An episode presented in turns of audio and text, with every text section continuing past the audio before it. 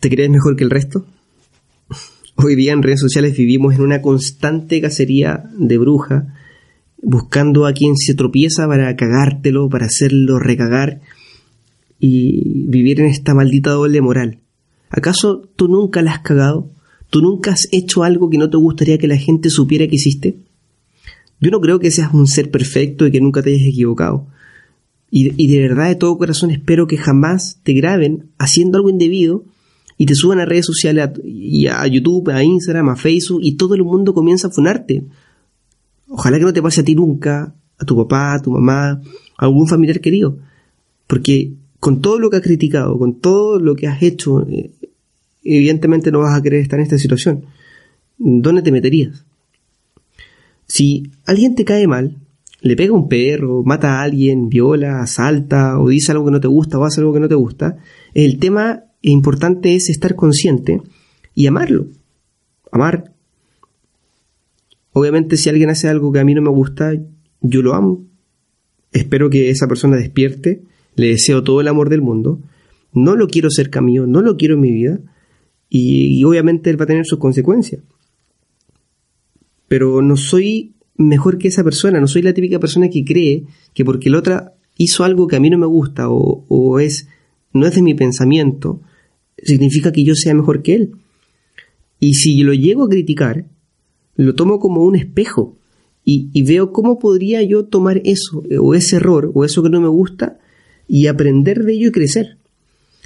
Pero, pero ojo, que tampoco quiere decir que yo en la vida no ande criticando. Yo critico, tengo ego, también lo hago. Pero, pero tomo conciencia y, lo veo como un espejo. Siempre para poder crecer en base a ese error o a esa crítica que yo estoy haciendo a la persona. No quiere decir que, que yo bromee, que, que, no me ría de las estupideces o memes de la gente, cuando de repente se burlan de alguien, de una persona que la cagó, de, un presidente, de lo que sea me río, también me burlo. Tengo grupos de amigos donde molestamos también, donde hueveamos, donde, donde suben fotos y nos burlamos de los temas. Pero, pero a mí lo que más me importa detrás de todo esto es la conciencia detrás de mi acto. Eso es lo que más me importa. Yo te invito a, aprender a estar consciente y, y con esa misma conciencia empuja tu vida a donde prefieras, sin pisar la libertad del resto. Y si la pisas algún día, que es probable que lo, hagas, de hecho yo también la he pisado, también la he cagado, he pisado la libertad del resto, hago conciencia, digo, me equivoqué, la cagué, pido perdón, pido disculpa, aprendo, corrijo y evito que eso vuelva a suceder. Pero piénsalo un poco, tratemos de entrar un poco más profundo y, entrar a filosofar del tema. Y es que, ¿por qué criticar? ¿Será que si criticas algo, es posible que tengas algo de ello en ti? Hay una, frase que, que, me gusta, y es que si algo te gusta, aprende, y si algo no te gusta, mira dentro de ti. Yo sí critico, te lo vuelvo a repetir, pero no ataco. Cuando critico, solo lo ocupo como para tomar conciencia, tomando la sombra de esa persona, lo oscuro de, su acto, para crecer yo y mejorar.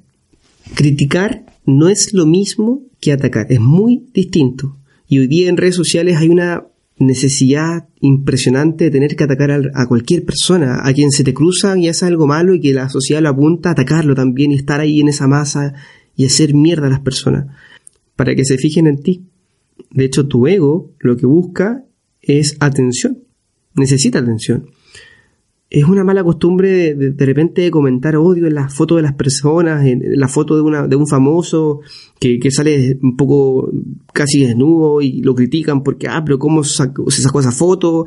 ¿De por qué ocupa eso? ¿De por qué te cortaste el pelo? Que, te, que no sé, que te ves feo, eh, que te ves mal y atacar. Eh, he visto también comentarios en fotos de presidentes que lo hacen mierda, pero con odio. O sea, no, es una crítica, es odio. Y obviamente eso lo único que, logra es más odio. El odio trae odio. Em, y todo con el fin, todo con el fin objetivo de lograr más corazones en Instagram y alimentar tu ego. Alimentar ese vacío que sientes con corazones de Instagram simplemente.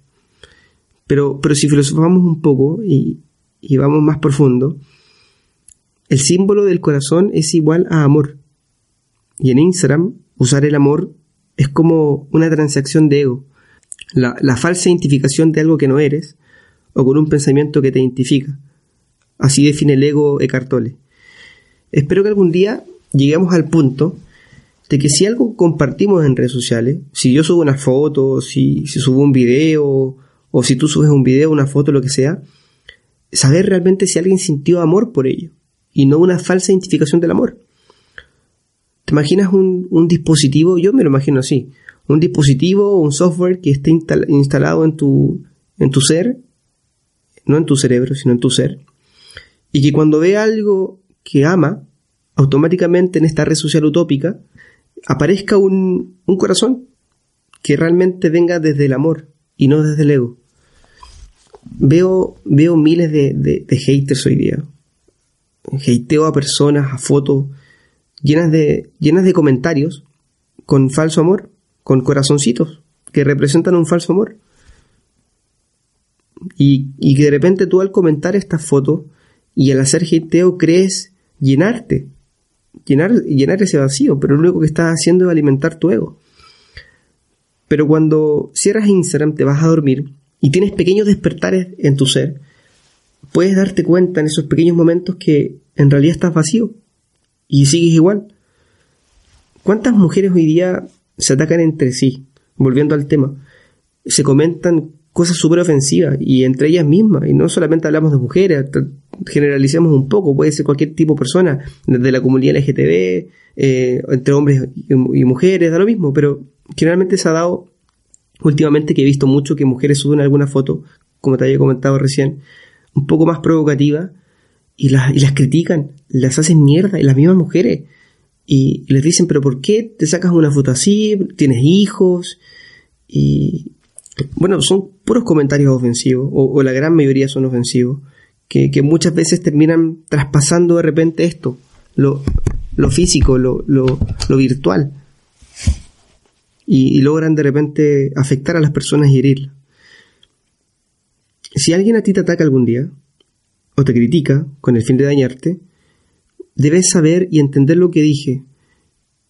Siente que eres un espejo para esa persona. Y que él o ella debe mirar un poco más hacia adentro porque es seguro que algo de ti esa persona lo tiene. Y le genera este, este rechazo y que despierte el ego y que ataque. Pero lo único que tiene que hacer esa persona es mirar hacia adentro y darse cuenta de por qué critica. Por ejemplo, si yo critico a alguien porque es demasiado, no sé, mentiroso, detíenete un poco, mira hacia adentro y pregúntate por qué te molestó tanto. ¿No será que también eres mentiroso? ¿No será que también eres egocéntrico? ¿Arrogante? muchas veces y casi siempre cuando criticamos es un espejo tuyo. Si alguien te critica, eres un espejo. Hay una, una historia de una, de una niña que llegó a su casa, se acercó a su papá y le dijo, papá, en el colegio me critican mucho, me está molestando, la gente me ataca. Y el papá lo que hizo fue llevar a esta hija a la cocina, puso tres ollas al fuego, le puso agua hirviendo y en la primera olla puso una zanahoria.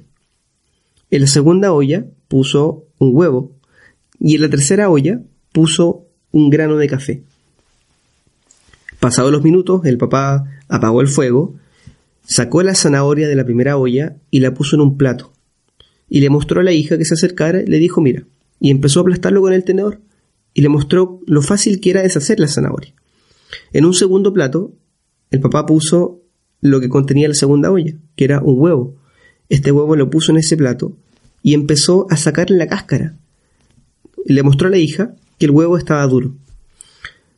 Y la tercera olla, que contenía este grano de café, pescó una taza y vació el líquido de la olla que contenía el grano de café. Y le preguntó a la hija, ¿quién eres tú? Una zanahoria que se ve fuerte al principio, pero al verse enfrentado por, por las críticas y los ataques, se ablanda y te ablanda al punto de deshacerte un huevo que se ve duro por fuera, pero sensible por dentro, Y cuando algo te afecta en el exterior, te vuelves duro por dentro. O un grano de café que es capaz de cambiar el agua hirviente al elemento que le causa dolor en algo rico como una taza de café. ¿Quién eres tú? Espero que, seas este, este grano de café que eres capaz de poder cambiar tu medio ambiente, eres capaz de poder cambiar el mundo crítico eh, en amor. Espero que esto te haya servido. Te amo, te respeto, no piso tu libertad, procuro tu libertad y eso. Mi Instagram es aurolo bajo. Si te gusta, comparte y nos vemos en el siguiente podcast.